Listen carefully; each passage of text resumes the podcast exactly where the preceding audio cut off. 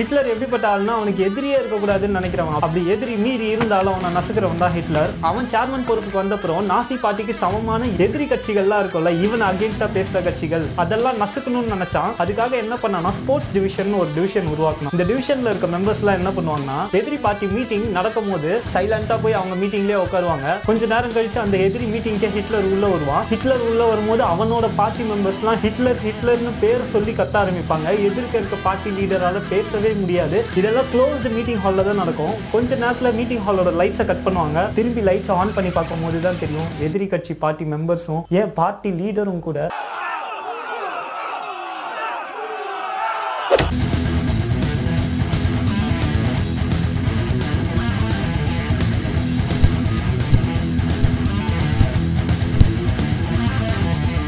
கொஞ்ச நேரத்துல அந்த இடமே கலவரமா மாறிட்டு இருக்கும் ஆஸ் யூஷுவல் போலீஸ் வருவாங்க. போலீஸ்க்கு வேற வழியே இருக்காது. ஹிட்லர் கிட்ட கெஞ்சி அவங்களோட பார்ட்டி மெம்பர்ஸ் அடக்க சொல்லுவாங்க. ஹிட்லரும் எதிரி கட்சிக்கு ஏதோ நல்லது பண்ற மாதிரி அந்த மேடையில போய் பேசி அவங்களெல்லாம் அடக்கி அமைதியா கலைஞ்சு போக சொல்லுவான். இந்த மாதிரி பல இன்சிடென்ட்ஸ் நடந்திருக்கு. அவங்களோட மெயின் மோட்டவே என்னன்னா அன்னைக்கு அந்த லீடர் பேசக்கூடாது. அதுவும் அவனை எதிர்த்து பேசக்கூடாது. அதுவும் பெரிய கூட்டம் போட்டு பேசக்கூடாது.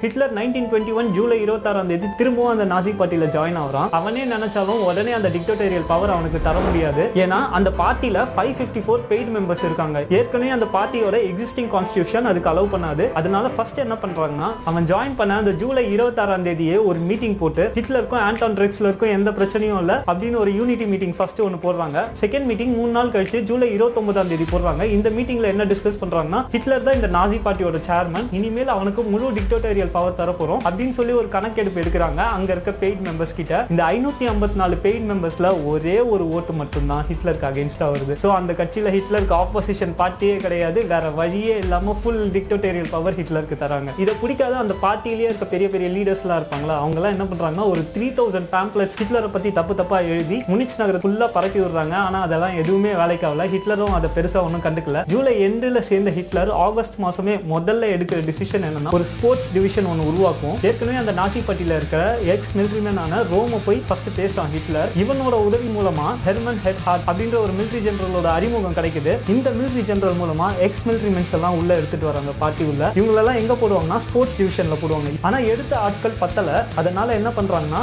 முனிச் நகரத்துல லோவர் மிடில் கிளாஸ்ல இருக்கிற யங்ஸ்டர்ஸ் அதாவது அடிக்கணும்னு சொன்னா ஏன் எதுக்குன்னு கேட்காம ஏறி அடிக்கிறவன் கிட்டத்தட்ட அடியால மாதிரி தான் அவங்களெல்லாம் கரெக்டா செலக்ட் பண்ணி உள்ள எடுக்கிறாங்க. இந்த எக்ஸ் மிலிட்ரிமென்ஸ்லாம் இந்த யங்ஸ்டர்ஸ்க்கு ட்ரைனிங் கொடுப்பாங்க இந்த ஸ்போர்ட்ஸ் செக்ஷன்ல இவங்களுக்கு என்னென்ன மாதிரியான ட்ரைனிங்ஸ்லாம் கொடுக்கப்பட்டுச்சுன்னா பாக்ஸிங் அப்புறம் மார்ச்சிங் அப்புறம் எப்பயாவது ஒரு வாட்டி ஷூட்டிங் ப்ராக்டிஸ் கொடுக்கறது. ஆக்சுவலாக இந்த ஸ்போர்ட்ஸ் டிவிஷன்றது பேருக்கு தான் ஸ்போர்ட்ஸ் டிவிஷன் இதை எதுக்காக யூஸ் பண்ணுவாங்கன்னா மற்ற எதிர்கட்சி மீட்டிங்க்கு போய் எதிர்கட்சி மீட்டிங் நடக்க விடாம பண்றதுக்கும் தன்னோட மீட்டிங் சேஃபா நடக்கிறதுக்கும் தான். ஏன்னா இந்த ஐடியா சக்சஸ்ஃபுல் ஆனதுக்கு அப்புறம் இதே ஐடியா தான் மற்ற கட்சியும் பயன்படுத்தும். ஹிட்லர் பேசும்போது இதே மாதிரி எதிர்கட்சி ஆளுகள் உள்ள வந்து கூச்சல் போடுவாங்க. அப்ப அதே கூட்டத்தில் இருக்க இந்த ஸ்போர்ட்ஸ் டிவிஷன் ஆளுங்க ஏறி அடிப்பாங்க. ஹிட்லர் பேசிட்டே இருப்பான் அந்த சைடு சண்டை நடந்துட்டே இருக்கும். இவங்க யூஸ்வலாக யூஸ் பண்ணுற வெப்பன்ஸ் என்னன்னு பார்த்தீங்கன்னா rubber truncheon and knuckle dusters தான். நைன்டீன் டுவெண்ட்டி ஒன்ல மட்டும் நாசி பார்ட்டியோட முப்பதுக்கும் மேற்பட்ட போஸ்டர்ஸ் பேன் பண்ணப்பட்டிருக்கு. இந்த மாதிரி அடிக்கடி ஹிட்லர் போற இடத்துல எல்லாம் கலவரம் நடக்கிறதுனால போலீஸ் என்ன சொல்றாங்கன்னா இதே மாதிரி கண்டினியூ ஆச்சுன்னா ஹிட்லரை ஜெர்மனியில் இருக்க பவரியன் ஸ்டேட்டை விட்டு நாடு கடத்திடுவோம். ஸோ அதனால ப்ராப்பரா நடந்துக்க சொல்றாங்க. ஹிட்லர் அதெல்லாம் கண்டுக்கவே இல்லை. அவனோட பதில் என்னவா இருந்துச்சுன்னா இதுக்கெல்லாம் நான் பொறுப்பேற்றுக்க முடியாது. நான் ஸ்ட்ரைட்டா வயலண்ட்ல ஈடுபட்டா பரவாயில்ல. ஆனா இதெல்லாம் ஃபியூச்சர்ல நடக்காம எவ்வளவு என்னால ப்ரிவென்ட் பண்ண முடியுமோ அதெல்லாம் நான் கரெக்டா பண்றேன் அப்படின்னு சும்மா வாய் பேச்சால தான் சொல்லுவானே தவிர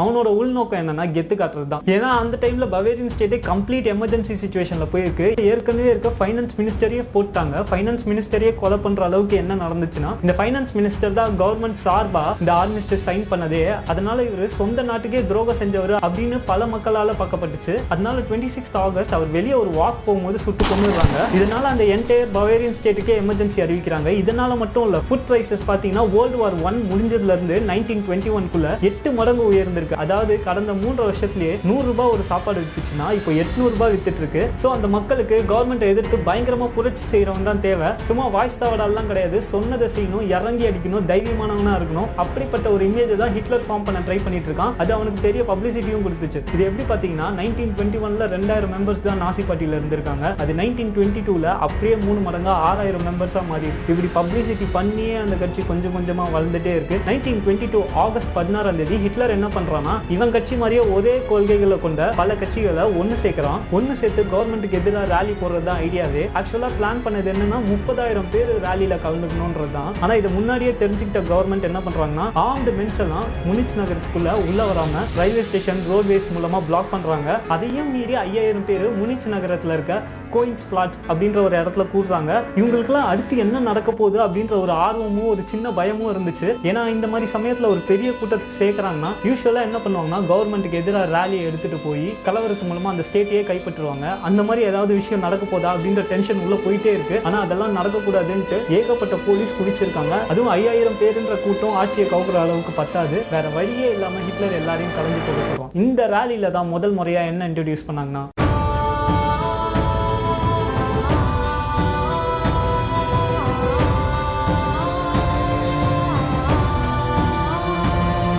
ஸ்ட்ரம் பெட்டிலங் ஆர் எஸ்ஏன்னு கூப்பிடுவாங்க. இது நாசி பார்ட்டியோட அஃபிஷியல் பேராமிலிட்ரி ஃபோர்ஸ் அதாவது மிலிட்ரிக்கு கொடுக்குற ட்ரைனிங் எல்லாம் இவங்களுக்கு கொடுப்பாங்க. அதாவது ஒரு பார்ட்டிக்கு பிரைவேட்டா ஒரு ஸ்பெஷல் மிலிட்ரி ஃபோர்ஸ் இருக்கும். ஏற்கனவே இந்த ஸ்போர்ட்ஸ் டிவிஷன் இருந்துச்சுல இந்த ஸ்போர்ட்ஸ் டிவிஷனை தான் கொஞ்சம் கொஞ்சமா மாடிஃபை பண்ணி மாடிஃபை பண்ணி ஒரு வருஷத்துல எஸ்ஏன்ற ஒரு பேராமிலிட்ரி ஃபோர்ஸா மாத்திருக்காங்க. இப்போ இந்த எஸ்ஏல எவ்வளவு பேர் இருக்காங்கன்னா எட்நூறு பேர் இருக்காங்க. அதாவது எட்நூறு பேர் கொண்ட ஒரு சின்ன மிலிட்ரி ஹிட்லர் கையில இருக்கு.